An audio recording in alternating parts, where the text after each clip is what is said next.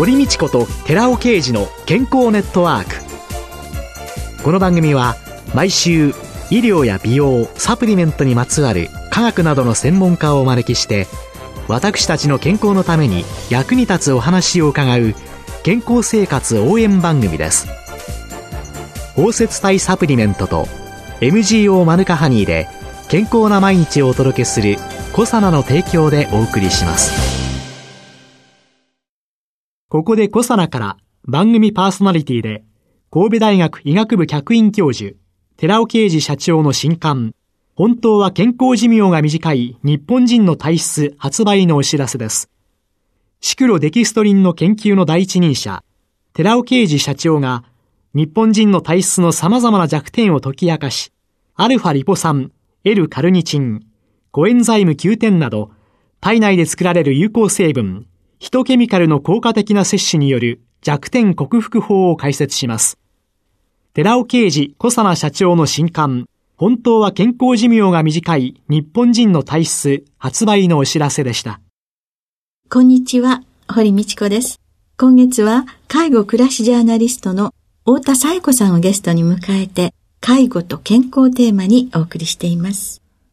太田彩子さんは、ジャーナリストとして20年以上介護問題に関わる過程で、1998年に、いわゆる遠距離介護について初めて取り上げ、自ら支援のための NPO 法人を立ち上げられています。当時はたまたま来たお仕事だったんですけれども、お年寄りが安心して暮らすためにはっていうようなテーマで、ちょっとした冊子を書く仕事をいたしまして、本当に寝たきりでもお一人暮らしというようなお年寄りとか結構いらっしゃって、当時まだ私若くって驚きだったんですね。で、そういう方が当時介護保険はなかったんですけれども、行政独自のサービスでは例えばヘルパーさんのサービスとかはあったんです。でも、そういう寝たきりの方々とか、あんまりですね、情報に行き当たらないみたいで、うん、で、行き当たられたとしても、お上の世話にはならないわとか言って、絶対サービスなんか使わないって思ってらっしゃる方、非常に多かったです。でも一方で、一人暮らしのお年寄りとかと喋ると、いやーこれ、離れて暮らす息子からもらったのよとか、膝掛けとか、ちょっとしたコップとか、これ娘なのよとか言って、写真を見せてくださったりとか、あ、この人たちは別居の娘や息子さんがいるんだ。すっごくその人たちとコミュニケーションを取ることが嬉しいんだなって、すごく思ったんですね。えー、でもですね、一方で、いろんなそういう介護のことについて、サービスがあっても使いたくないと思ったりとか、情報に行き当たらないとか、せっかくいいサービスがあっても見つけられないとかっていう方がいっぱいいらっしゃるっていう現状を、親の現状とこの現状を見て、で、当時、まだあの、高齢社会とも言われてなかったんですが、今後高齢化社会になるとは言われていた時代で、で、今後、ますます親と子は離れて暮らすことが当たり前になるんじゃないかなって想像したんですね。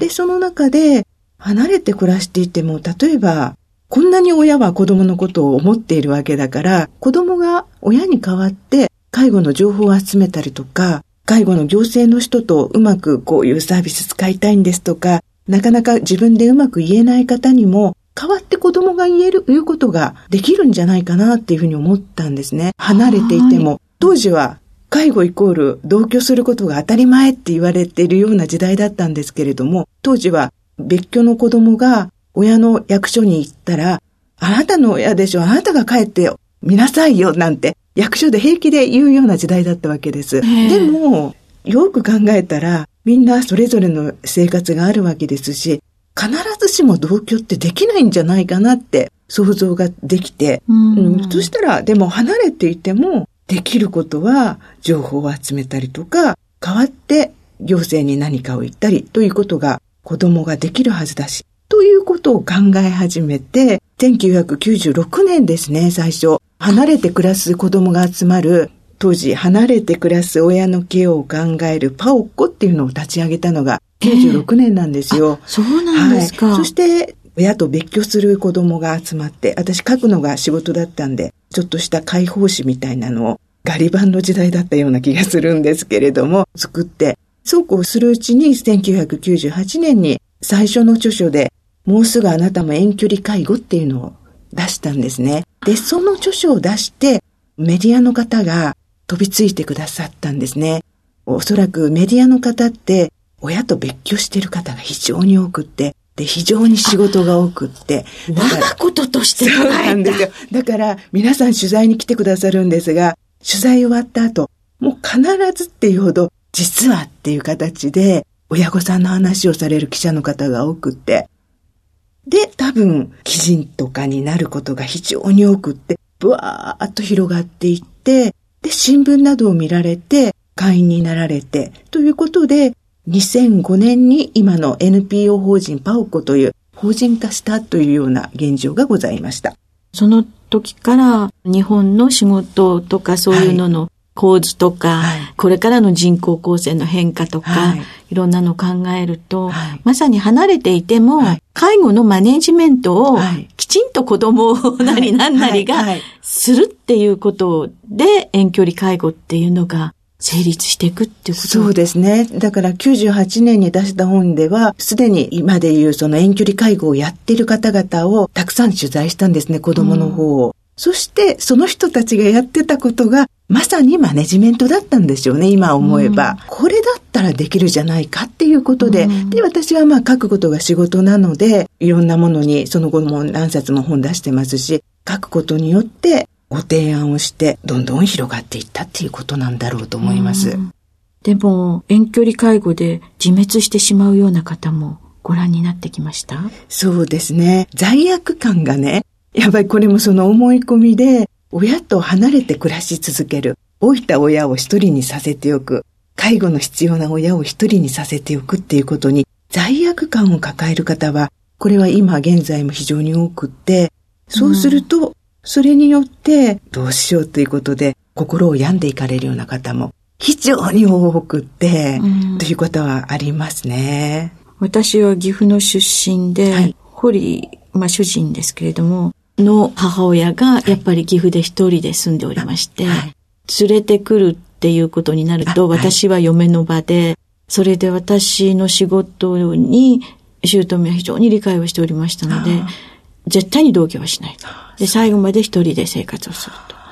まあ、癌のターミナルになりました時に、そうですね、毎週帰ってまして、疲れ果ててましたね。でもそれも、そんなに癌だから、うん、そうですね。長くなかったからあれだけれども、これずっと続いてたら、そうね、もう体調崩して、ダメになっちゃうんだろうなっていう、うん、そうですね。だから、罪悪感があるから、うん、頻繁に生き続けられる方っていうのはやっぱりいるんですよ。えー、そうすると、何が何でも、やっぱり距離によるいますけれども、月に何回とか、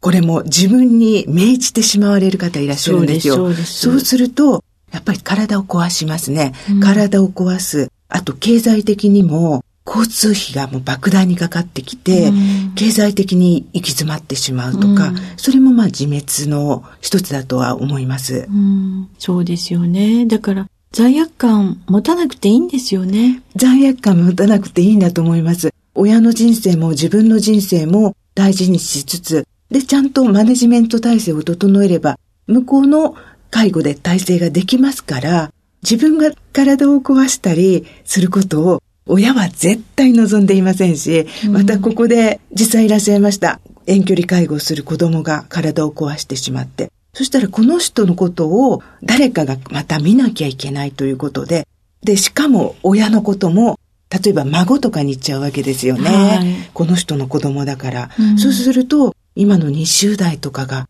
親とおじいちゃんおばあちゃんとなんてことにもなってきますから、うん、自分が友倒れをしないように経済的にも肉体的にも精神的にもですね、うん、やっぱりそういうふうに遠距離介護をしていくことが必要なんだろうなと思います。うん、ところで太田さんは介護暮らしジャーナリストのお仕事に加えて、ファイナンシャルプランナーの資格もお持ちだということなんですけれども、はい。はい、なぜこのファイナンシャルプランナーも取得されたんですか？そうですね。やっぱりその遠距離介護の方々を取材していく中で、大変な人ほどですね、もう本当に顔をしかめるようにして、最後はお金よねっていうふうに吐き捨てるようにおっしゃる方が本当に多かったんですよね。で、一体介護とお金がどういうふうに絡んでいるんだろうっていうふうに思って、お金のことをちょっと勉強してみようと思って、それで FP の資格を取ったのが、もう10年ぐらいになるかもしれませんけれども、でもやっぱりその資格を取るって一応勉強したことによってですね、やっぱりそれはそれなりにやっぱり自分のためにもなりまして、とにかく親御さんの介護なんだから、それは介護は子供がして親が受け身になることが多いですけれども、でもそれはあくまでも親の自立を応援するためにやる介護なんだから、原則、親のお金でやればいいんだよっていうことが、私なりの結論として出てきまして、今は皆様に、親御さんが一体いくら持っているのかとかいうこと、預貯金がいくらあって、年金がいくらあって、で、あとどんな民間保険に入ってるかっていうようなことを一応全部ゆっくりとコミュニケーションとって聞いて、そしてそこから介護をすればいいんだよっていう提案をできるようになりました。あ田舎なんかだと、はい、もうすごい大きなお家はあるんだけど、あります、あります。実は現金キャッシュというかお金はないというような方いらっしゃいますよね。いらっしゃいますね。それも交通の便利なところの家とかであれば、それを例えばですね、施設入居の時などに人に貸すとか、売却するとかして、うん、その家を現金化して介護費用に充てられるというようなケースもあります。ただ、一方でなかなかその不便な場所とかだと現金化はなかなか難しくって、ただ本当にお金がないんであればですね、いろんな介護費用を軽減する制度ってあるんですよ。どんなものがあるんですか、はい、例えばですけれども、現役世代でもですね、高額療養費って医療費がどんどんかかってきたら、所得によってここまでというライン引きがあったりいたしますが、あはい、あれと同じように介護費も介護保険の、まあ、サービスを使ってた場合、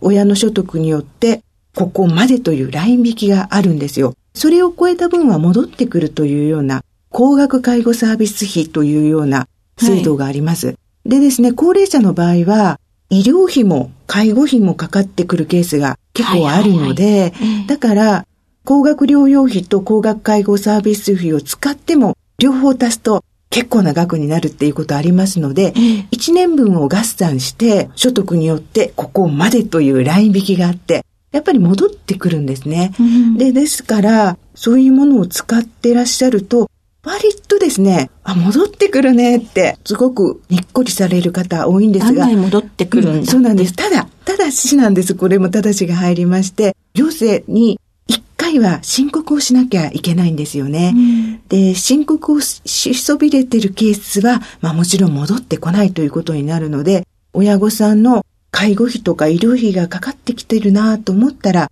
ちゃんとそういう制度を使えてるかということを確認していただくことも必要になってくるかなと思ったりいたします。それは市町村そうですね。はい、役所にあの聞けばわかりますし、施設に入られた場合も特別養護老人ホームとかそういうところだと国民年金しかもらってないっていうような親御さんであればかなり施設の入居費も居住費と食費とかがどんどん軽減されていくのでかなり安い費用で入ることができるんですね。そういうものもあるっていうことを覚えておいていただきたいなと思います。やっぱり情報。あそうですね。それでマネジメントする。そうですね。もう5週にわたっていろいろ教えていただき本当にありがとうございました。まさに情報、はい、その情報の発信元として頑張っていただけたらと思います、はいはい、ありがとうございます。ありがとうございました。今月は介護暮らしジャーナリストの太田紗耶子さんをゲストに迎えて介護と健康テーマにお送りをしました。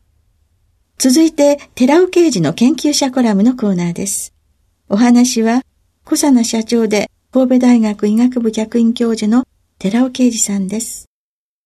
こんにちは、寺尾啓二です。今週は、ヒトケミカルとフィトケミカルで老いない体を作る、高等化というタイトルでお話しさせていただきます。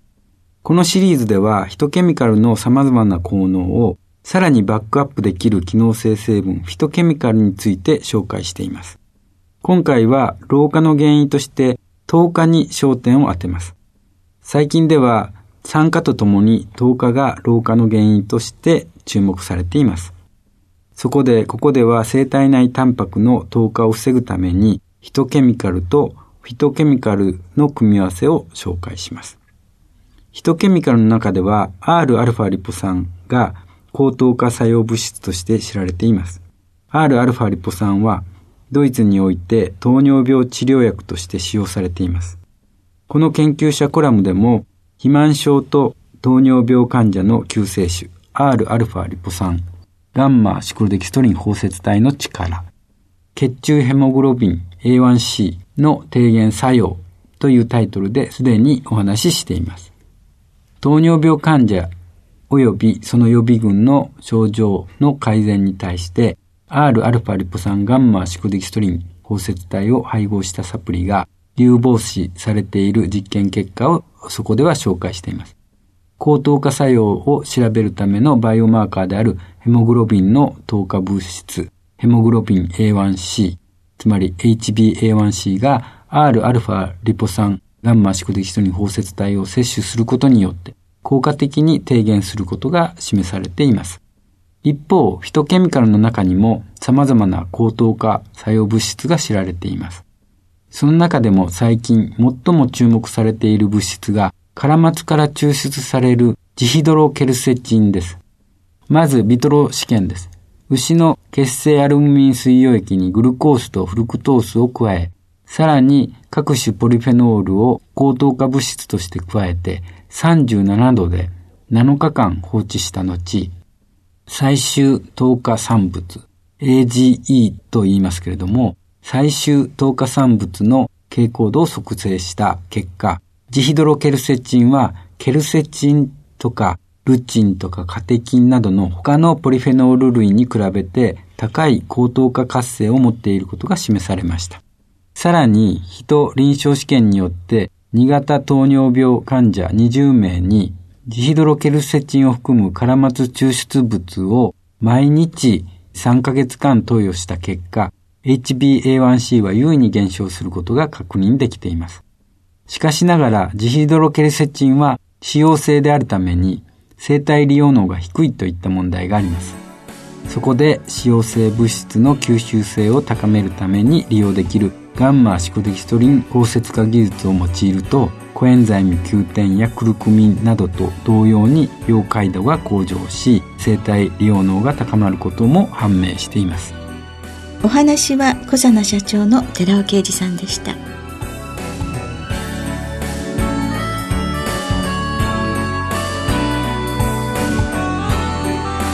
ここで小佐奈から番組お聞きの皆さんにプレゼントのお知らせです。殺菌作用のある有効成分メチルグリオキサールを 1kg あたり 100mg 以上含有するニュージーランド産マヌカハニーとオーストラリア産レザーウッドハニーを1対1でブレンドしたコサナのマヌカハニー100プラスレザーウッドハニーを番組お聞きの10名様にプレゼントします。ご希望の方は番組サイトの応募フォームからご応募ください。コサナのマヌカハニー100プラスレザーウッドハニープレゼントのお知らせでした